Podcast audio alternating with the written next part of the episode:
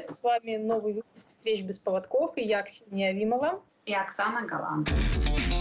А сразу минутка рекламы. Мне недавно написали из Яндекс Музыки и сказали, что хотят видеть наш подкаст там. Вообще наш подкаст уже там давным-давно. Но они напомнили еще раз про себя, и мы, я еще раз напоминаю, что мы есть в Яндекс Музыке, в iTunes, а, на YouTube, и можно, в общем-то говоря, использовать ту систему, те приложения, которые вам удобнее всего, чтобы слушать наш подкаст? А, ну, сегодня мы начинаем а, большую тему. Я думаю, что мы будем говорить о ней в течение нескольких встреч. А, мы хотим с Ксюшей обсудить органы чувств собаки. И эта тема невероятно интересна, потому что а, только когда мы понимаем, насколько по-разному мы воспринимаем мир — нам становится намного легче понять свою собаку, потому что они, а, вот как Ксюша говорила на одном из своих вебинаров, мы употребляем слово «видят мир» только потому, что мы его воспринимаем через глаза, а они воспринимают через совсем другие органы чувств. И очень важно попытаться разобраться, как же это происходит, для того, чтобы вам жилось лучше, собаке жилось лучше, и вы понимали, почему она реагирует на те или иные стимулы э, каким-то образом. Да, я дожила до момента, когда меня стали цитировать. Хорошо.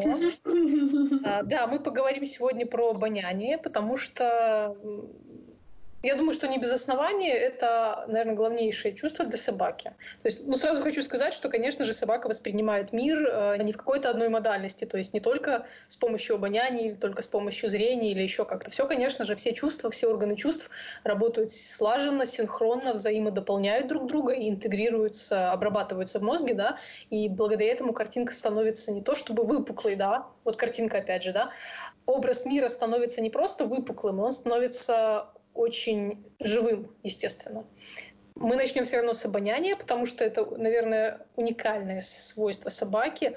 А, нам до собак как до Луны в этом смысле абсолютно. И вот, собственно, разговор о чувствах начинаем с обоняния. Продолжим в следующий раз, наверное, уже другими органами чувств, которые также дополняют образ мира для собаки. С чего начнем? Я думаю, может быть, э, с того, что немножко раска- расскажем про то, как происходит обонятельный акт да, мне кажется, что очень здорово будет проговорить, прямо а, разобрав от начала, как заходит э, запах, ну, воздух вместе с частичками этими в нос, потому что вот эти вот углубления на э, носовом зеркале, которые у них по бокам, они э, тоже играют довольно важную роль. Мне кажется, что было бы здорово начать вот прямо с этого. Ну, конечно, да, как всегда, с, так сказать, с дальнего конца, с того, что воспринимаешь. Нос собаки, да, очень сложный. А, не просто красивый, милый там и такой кожаный, влажный, но он очень сложный, а, внутри сложно устроен. То есть это не просто какой-то туннель, по которому воздух заходит дальше туда, в легкие, да, по дыхательным путям. А, у носовая, нос выслан таким обонятельным эпителием слизистым, и поделен разными такими костяными, можно сказать, перегородками, да, которые увеличивают Э, обонятельную поверхность носа собаки. То есть, а чем больше поверхность, тем больше площадь вот этого эпителия, да, то есть ткани, в которой сидят рецепторы обонятельные, и, соответственно, чем больше площадь вот этого вот эпителия, тем больше рецепторов, и тем больше возможностей у молекулы, химической молекулы, да, которая как-то пахнет, попасть на эпителий, не на слизь, да, вот на эту слизистую оболочку, и э, связаться со своим рецептором. Потому что если бы воздух просто транзитом вот так проходил да, через нос дальше туда в глотку, гортань, то э, это одно. Э, это значит, что воздух, молекулы проходят очень быстро и не успевают, скажем так, осесть там, где им нужно осесть. Вот. Если воздух проходит по сложным каким-то путям, лабиринтам, да, фактически, и замедляется, то и молекулы, соответственно, падают туда, куда им нужно. И чем больше рецепторов, тем больше шансов, что молекула встретится со своим рецептором. И после этого произойдет следующее. Рецептор рецептор — это, собственно говоря, отросток нейрона, то есть э, нервной клетки, э, которая под воздействием своей молекулы, конкретно своей молекулы с определенной структурой, либо возбуждается, либо не возбуждается. Если молекула своя села, значит, генерируется рецепторный потенциал, который передается по нейрону на следующий нейрон, на второй нейрон, который уже в мозге собаки, в обонятельной луковице. Это вот, собственно, первый, так сказать, э, ну, первый орган, что ли, который э, аккумулирует э, сигналы от множества обонятельных рецепторов в носу собаки. Дальше, значит, э, второй нейрон в луковице, и оттуда уже по следующим нейронам проходит сигнал, да, все тот же сигнал, уже электрический, э, проходит в лимбическую систему, это миндалина и гиппокамп, и, соответственно, формирует какие-то эмоции. Мы запоминаем, запах, мы, может быть, вспоминаем, с чем связан этот запах, и как-то реагируем. О, круто, булочками запахло, или фу-фу-фу, что это вообще такое тут воняет. Вот. А дальше же из э, и, и, и также, вот, собственно, из луковицы приходит сигнал в первичную обонятельную кору, а из нее в гипоталамус и в таламус. Соответственно, э, в гипоталамусе регулируется наше половое, скажем, и пищевое поведение, да, это что самое первое приходит в голову, и мы как-то начинаем себя вести. То есть мы слышим запах вкусной булочки, думаем, угу, пора подкрепиться. Вот. Точнее, у нас выделяется слюна, мы еще об этом не думаем, но у нас уже начинается выделяться слюна, да, мы хотим есть, урчить в животе, потом мы думаем, пора подкрепиться. Это первое. Ну и когда сигнал проходит, например, в таламус, вот оттуда он проходит, э, там же, туда же попадают сигналы от вкусовой системы, да, если мы что-то едим и при этом обоняем и а, может быть, от слуховой системы, да, от слуха. И, соответственно, все это проходит дальше вместе в лобную кору, и мы уже осознаем, что это за запах, что это так пахнет вкусно, с чем это связано, а, как нам действовать дальше. Может быть, мы сейчас протянем руку за этой булочкой или, наоборот, отойдем от какашки подальше, чтобы не чувствовать ее противный запах. Вот. Это уже происходит так, э, обработка именно интеллектуальная да, обработка э, информации, которая получена вот от этого вот фактически от соприкосновения какой-то там одной молекулы с рецептором. Ну, на самом деле не одной, а больше молекул со многими рецепторами, но тем не менее. А что касается по количеству, то смотрите, э, как бы рецепторы, они э, соответствуют, точнее как, для них есть им подходит, чтобы запустился вот весь химический этот электрический сигнал, и все эти запустились. На него на рецептор должна сесть ровно какая-то молекула одна, индивидуальная, то есть ту, которую он распознает. А, чем больше типов рецепторов, тем больше типов молекул он может распознать. Там это будут фрагменты эфирных масел, фрагменты каких-то белковых молекул, аминокислот, все, любые вот, э, молекулы с разными структурами, просто структу, э, именно структура обусловливает запах молекулы фактически. Так вот, э, чем больше типов вот этих рецепторов, да, тем больше запахов мы можем различить. Молекулы э, разных химических веществ имеют разную структуру пространственную. Не знаю, а, ну не квадратики, треугольнички, кружочки, да, но можно сказать и так, да, то есть разную пространственную структуру. Выглядит по-разному. Mm-hmm. Вот. А, и, а, они садятся на рецепторы. Чтобы рецептор сработал, да, его структура также должна быть, как называют, комплементарна, то есть они должны подходить друг к другу, как знаешь, как части как пазла. пазлики совпасть. Да, да, да, именно совпасть как пазлики. И вот когда рецепторы молекулы совпадают, да, запускаются уже дальше вся, все вот эти реакции, мы чувствуем запах и понимаем, что это пахнет булочкой с корицей или булочкой а Если не совпадают, это говорит о том, что нет. у нас нет информации об этом? Да, мы просто это не чувствуем, потому что ну, не, не случилось, не сложилось, оно прошло мимо. Эта молекула может осесть, может рядом с рецептором, может попытаться с ним соединиться, может просто остаться в слизистой, в слизи потом выйти, извиняюсь, соплями, может наоборот дальше пойти там как-то э, тоже с соплями, но уже в другую сторону, да, внутрь организма. И мы просто не распознаем, потому что нет именно этого рецептора, нет приемника этого сигнала, ну, то есть нету какого-то приемника, да, который дальше передаст сигнал. Но его нет, потому что мы, а, например, человек э, не способен воспринять этот запах, или его нет, потому что не было опыта такого? А, потому что человек не способен, потому что нету гена, который кодирует вот этот рецептор. Нету гена у человека, скорее всего. Или же был рецептор, но он, например, умер, и новый еще не вырос, скажем так. То есть тут два варианта. Вот. А, соответственно, второй случай, когда рецепторы умирают, потом отрастают, это все нормально, все обратимо, как бы потом будем чувствовать. Но если рецептора нет, просто потому что в нашем геноме не записано распознать вот эту вот молекулу с длинным названием непроизносимым. Вот его нет, и мы не чувствуем такие запахи. Фрагменты. Ну, я же правильно понимаю, что то, что происходит, например, у человека после сильного насморка, когда он заболевает и перестает на какое-то время ощущать, а вот это то, что у нас эпителий умер, и на какое-то время мы э, ну, не способны воспринимать это, потому что ему нужно время для восстановления. Ну, я думаю, что прямо во время насморка там не потому, что эпителий умирает, а может быть по другим каким-то причинам, в том числе и таким. Но, скажем, э, вот э, если вы, например, обожгли эпителий да. чем-то, вот ожоги какие-то, не знаю, те же химические, да, Mm-hmm. Какое-то время эпителий отмирает, да, собственно, вот, пока, не восстанов... пока он не регенерирует, не восстановится, соответственно, все клетки и все э, рецепторы в том числе, э, мы запах не воспринимаем. Такое mm-hmm. бывает, но обычно вот, кстати, да, когда происходит такой ожог, это ну, месяца через два все приходит в норму. То есть примерно за два месяца все восстанавливается, насколько я понимаю. Вот, и все, все снова. Ну, бывают, конечно, наверное, необратимые какие-то процессы, но обычно ничего страшного. Да, так вот, а, про геном, про ген. У человека где-то тысяча генов кодируют вот эти вот обонятельные рецепторы.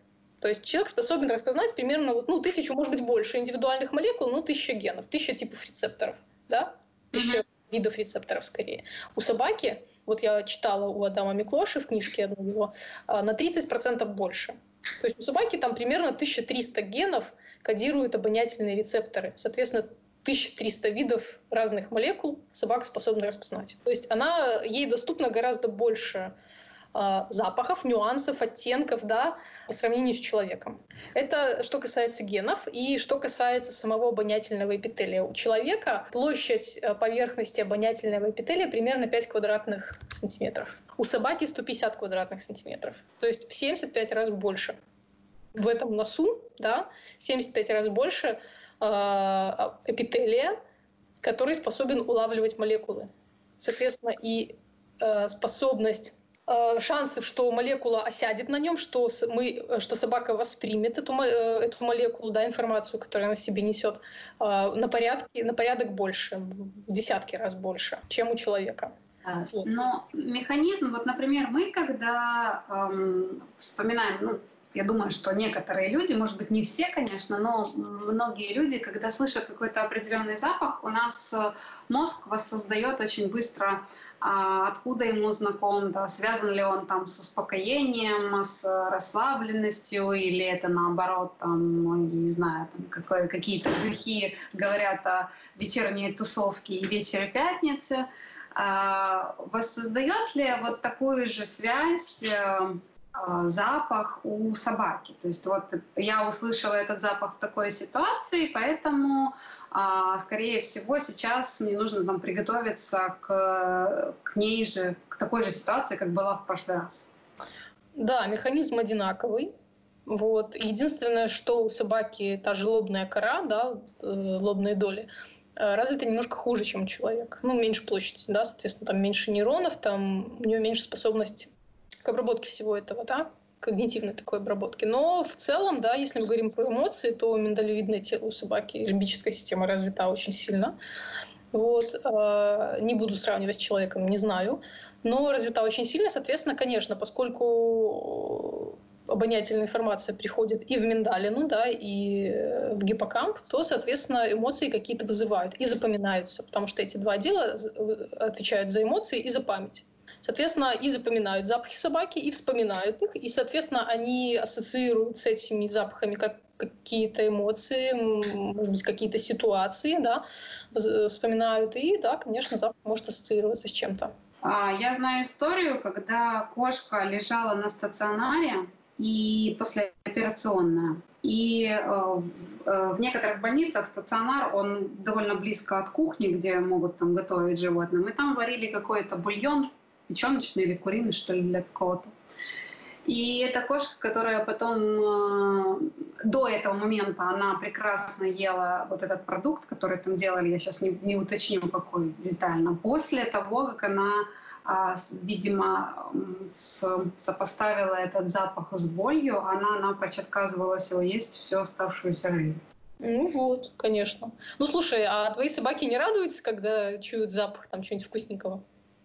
Ой, я, ты знаешь, иногда обращала, пыталась обращать на это внимание, но мне кажется, как только мы заходим в кухню, они всегда такие радостные, что им все равно там варится мясо или кабачок тушится.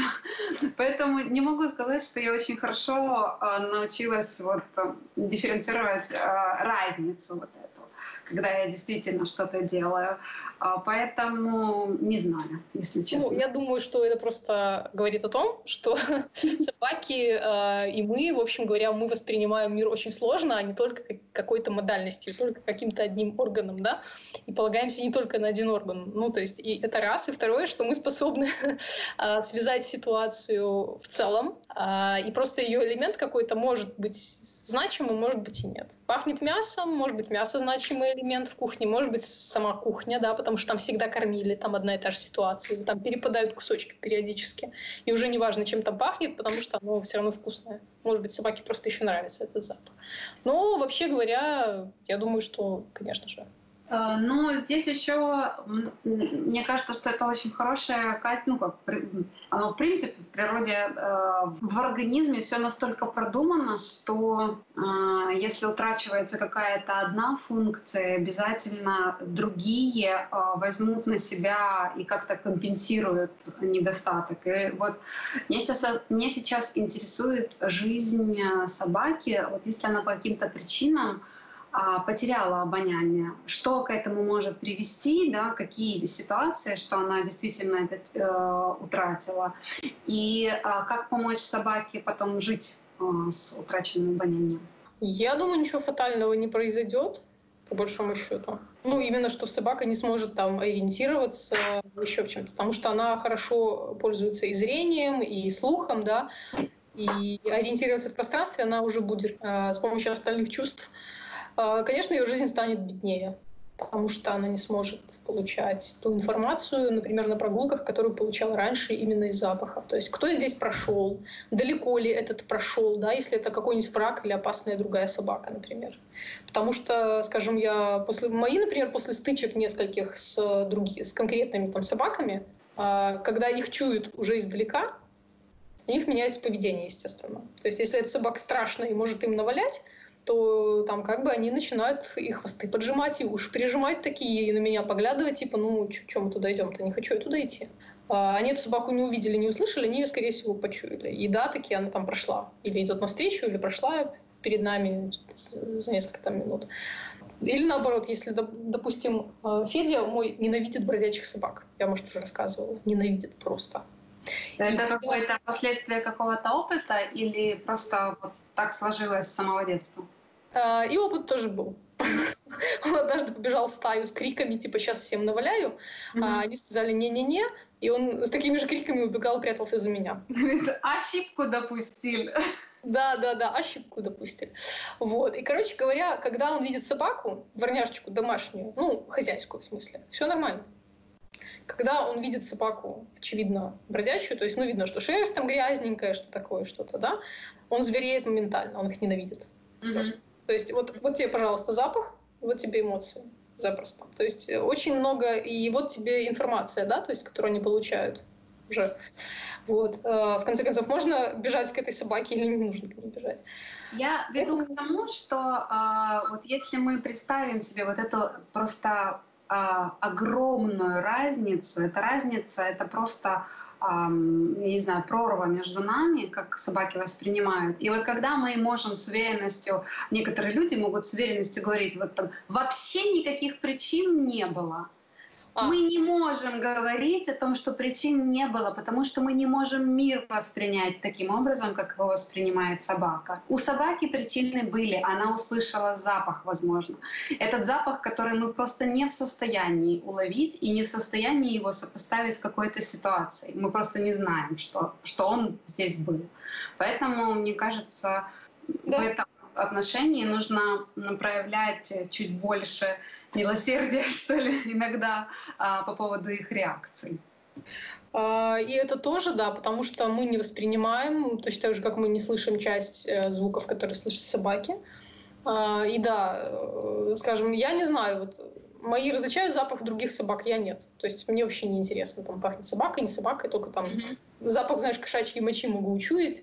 А, понятное дело, если очень концентрированно. А я не различаю. Собаки различают, конечно. И э, мы просто не обращаем, ну, мы просто не знаем, что этим пахнет. Мы не обращаем на это внимание, а собаки это обращают.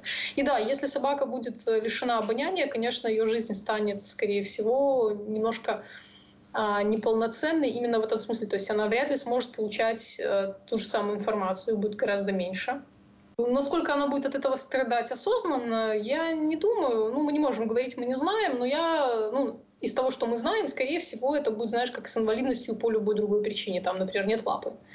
Собака, ну, нет лапы, нет лапы, побежала на трех лапах. Да? Вряд ли она будет загоняться по этому поводу, страдать и думать, боже, я не чувствую запахов, как, как тоскливо жить, и вообще зачем жить, кто я и все такое. И вот а, по поводу того, что собака может а, лишиться возможности слышать эти запахи, я недавно переводила статью а, по поводу того, что у собак ну, есть несколько исследований, которые говорят о том, что собаки а, не только по запаху ориентируются, когда, например, ищут э, свою добычу условную, а они еще ориентируются на такое слабое излучение тепла. И а, есть мнение у некоторых ученых, что а, вот таким, такой способностью обладают а, там некоторые змеи, один вид жуков и летучие мыши. И они используют вот это качество и для там, охоты и поиска своей добычи в том числе они предполагают, что именно это способствует тому, что некоторые собаки, которые ну, вынуждены э, помогать себе самостоятельно искать пропитание, даже при уже не очень хорошем обонянии, они продолжают охотиться и каким-то образом э, успешно даже охоту завершать. Это ну, такое, оно пока что несколько незначительных исследований, но все равно очень интересные результаты.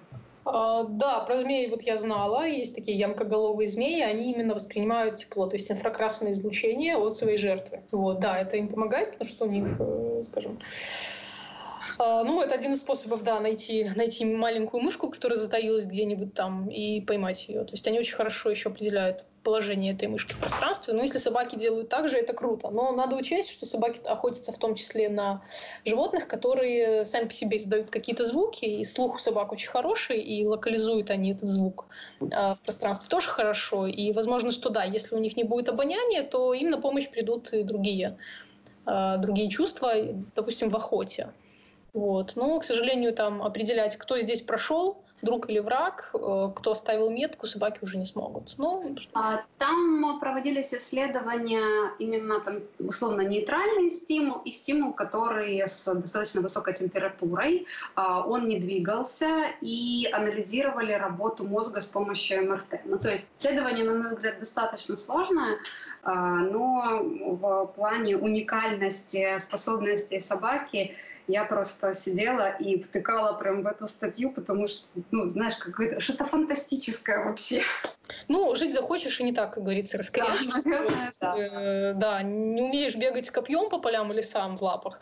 Будешь, э, значит, уникально по запаху, по инфракрасному, по теплу, да, там еще по звукам ультравысоким будешь тоже, конечно, э, находить не хуже, чем человек там со своим острым зрением и всякими там этими. А вот еще момент. А, ты не знаешь, я на одном из семинаров слышала, что когда собака занимается а, какой-то работой, работой, где активно включен нос, у него очень сильно повышается температура, вплоть до того, что я помню такую цифру, как 41,5 градус. А есть у тебя какие-то сведения вот по этому поводу? Я это услышала от, от своей коллеги несколько лет назад, э, просила ссылку, она, к сожалению, сказала, что не помнит, откуда это, там на каком-то форуме прочитала. В общем, я попыталась поискать. Единственное, что я нашла, но я не искала, опять же, прицельно, так, чтобы прям копать усердно mm-hmm сторону. И единственное, что я нашла, что измеряли температуру собак служебных в, с, на, на Ближнем Востоке, да, а, которые ищут э, взрывчатку, мины да. там, и все такое. Mm-hmm. У них действительно после работы температура повышалась значительно, там на 1 градус, по-моему, и больше Цельсия. Mm-hmm. Вот. Но нужно учитывать, что, во-первых, собаки интенсивно двигаются, и плюс там очень жарко. Mm-hmm. Это, ну, это то, что я могу сейчас сказать, я не искала, честно сказать. Mm-hmm.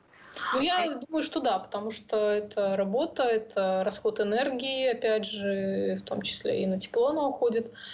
И почему нет?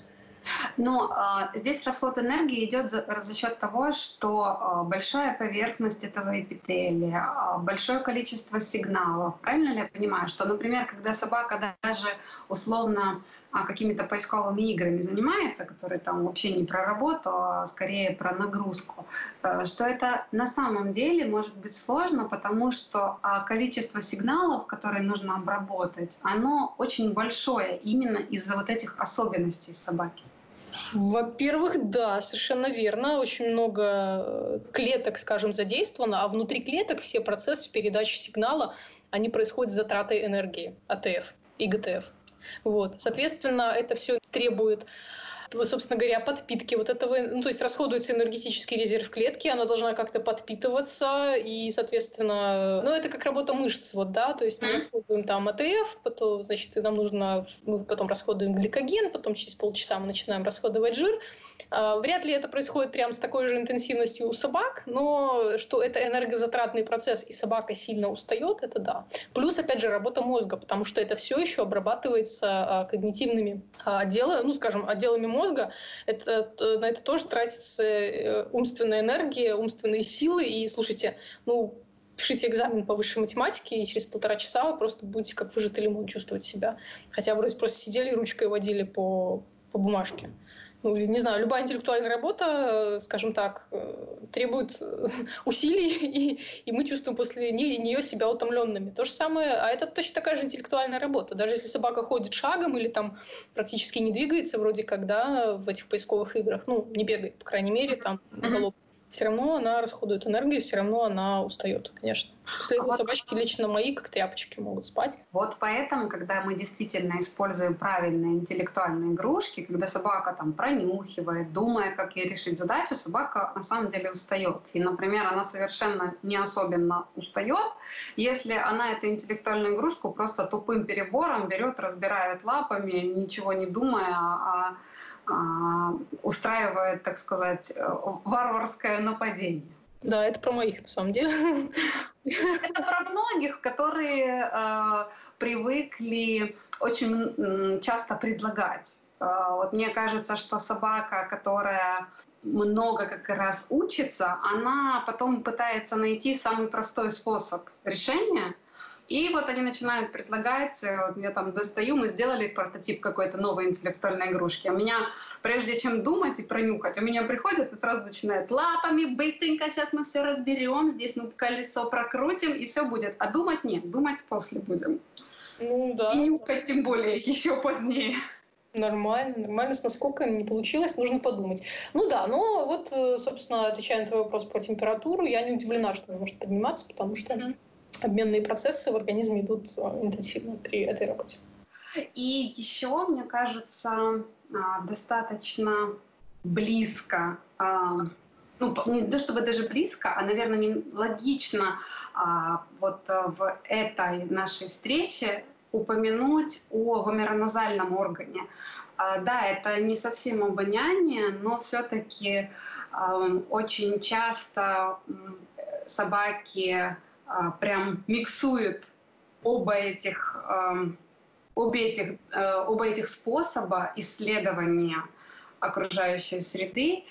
И э, я предлагаю все-таки сегодня о нем тоже поговорить, что у нас в небе у собаки есть э, специальный орган, э, он называется Якобсонов орган или вомероназальный. И э, я думаю, что некоторые из слушателей наших видели э, вот такую реакцию, когда собака, например, подлизнула что-то на трав в траве, и потом начинает делать такие своеобразные движения нижней челюстью, как будто, они, э, как будто челюсть начинает у нее дрожать, и вид у нее при этом становится такой залихватский, глуповатый они анализируют э, с помощью вот такой реакции, они э, могут распознать а, гормональный статус собаки, ну, то есть насколько собака там а, подходит как половой партнер, а какие еще сведения собака может получить, если пытается проанализировать вот свою находку таким образом? Ну, я думаю, что если ты работала с феромонами,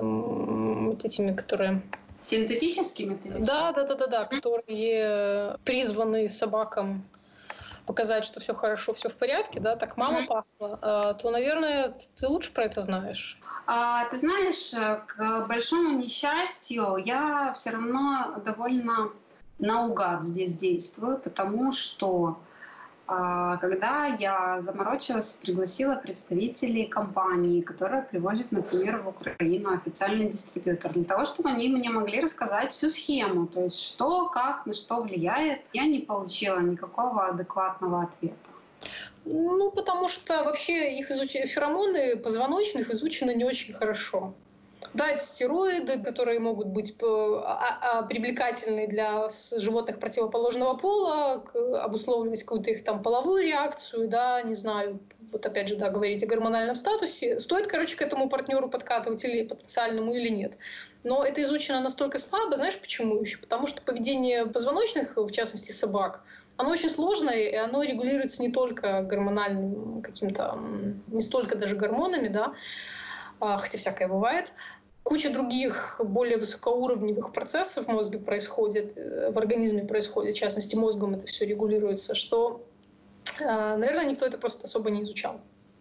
Но, тем не менее, на какой-то из вот конференций, где была поведенческая медицина, я от нескольких уже специалистов э, видела, что они все-таки выделяют этот тип коммуникации уже как отдельный, что феромоны — это про отдельное, это не обоняние, не слух и, и ничего. Но эм, и выделяет это в отдельную строку. Конечно, это говорят, что очень мало исследовано и все такое прочее. Я тут недавно вычитала, что а, отсутствие вот этого органа вомероназального а, приводит к тому, что собаки, кобели делают меньше садок. То есть все-таки, видимо, каким-то образом половое поведение, способность воспринимать феромоны регулирует. Но как оно работает, э, во всех ли случаях э, и так далее, и кроме полового поведения, может ли оно влиять на еще что-то, например, на уровень тревожности, если это феромоны материнского там, матери, да? Mm-hmm. Вот этого я достоверно, вот этого я не знаю, сказать не могу. Но с половым поведением это да, связано, и, соответственно, собственно, если у вас кобель, который интересуется другими суками, и периодически он может, например, при знакомстве с новой собакой и даже кобелем или там, неважно, своего пола или противоположного, слезнуть там, не знаю, а, с ее половых органов э, капельку мочи и начать ее анализировать вот этим вот явным способом. Ничего страшного в этом нету, это как бы нормальное поведение собаки. Абсолютно. А многие же смущаются, ты знаешь, очень сильно. Конечно, потому что им кажется, что их собака просто какой-то извращенец и начинает там подлизывать метки или там а, подлизывать, а, подлизнет суку и потом стоит с этим удрученно опечаленным видом. Вот, поэтому ну, на самом деле это все нормально. А собаки относятся к этому намного проще. И главное, что они получают информацию необходимую им а все наши чувства по этому поводу — это наша испорченность, вот, э, и результат, скажем так, нашей сложной душевной организации. А, в общем, тогда на сегодня мы заканчиваем. В следующий раз мы продолжим разговор э, про органы чувств. чувств. Выберем какое-нибудь еще чувство, которым пользуется собака для того, чтобы строить свою картину мира. Вот. Ну а пока всем пока. Пока-пока. До следующей встречи.